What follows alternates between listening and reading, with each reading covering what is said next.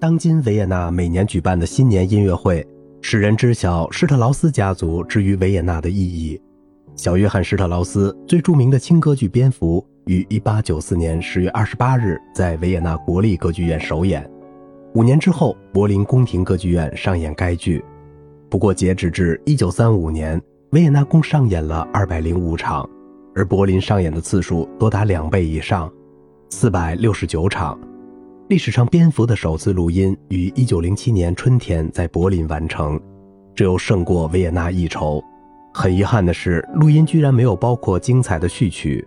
该录音中演员的阵容十分强大，其中三位主要演员就是1899年在柏林首演时的歌唱家罗萨琳达的饰演者艾米丽·赫尔佐格。不论在舞台上、菩提树下歌剧院或是克罗尔歌剧院。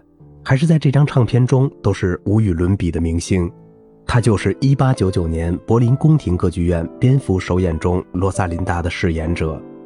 赫尔佐格的首次成功是1880年在慕尼黑演出《新教徒》，1883年他在拜洛伊特演唱帕西法尔中的花仙子，而1889年进入柏林时他已经是个明星了，首演的角色是魔笛中的夜后。他最擅长的是莫扎特歌剧的主要女高音角色弗迪里吉、康斯坦泽、夜后和蔡琳娜。男主角艾森施坦的饰演者罗伯特·菲利普也是首演时的歌唱家，饰演艾森施坦超过二百次。菲利普十八岁进入柏林瓦尔哈拉剧院合唱团，后来活跃在柏林的各个轻歌剧院，大获成功。一八九零年起，他是柏林宫廷剧院的客席歌唱家。一直唱到一九三一年，菲利普的角色十分广泛。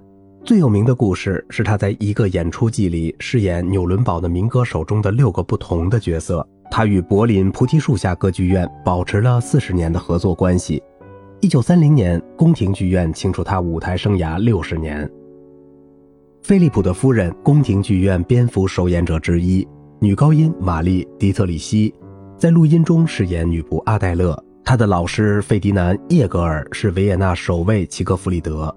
迪特里希的舞台生涯于1888年从斯图加特宫廷剧院开始，1891年起定居柏林。他不属于热爱旅行演出的明星人物，不过1888年已经在拜洛伊特演唱帕西法尔中的花仙子了。尤利乌斯·里班饰演歌手阿尔弗莱德，这位德国男高音起初是作为男中音开始职业生涯的。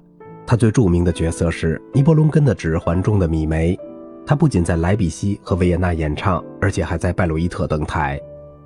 这张蝙蝠的录音虽然年代久远，但非常鲜活真实，歌手之间配合极为默契。最难得的是保留了对白，这就保持了戏剧的完整性。要知道，二十世纪五十年代克劳斯的迪卡著名版本还是没有对白的。好了，今天的节目就到这里啦，我是小明哥，感谢您的耐心陪伴。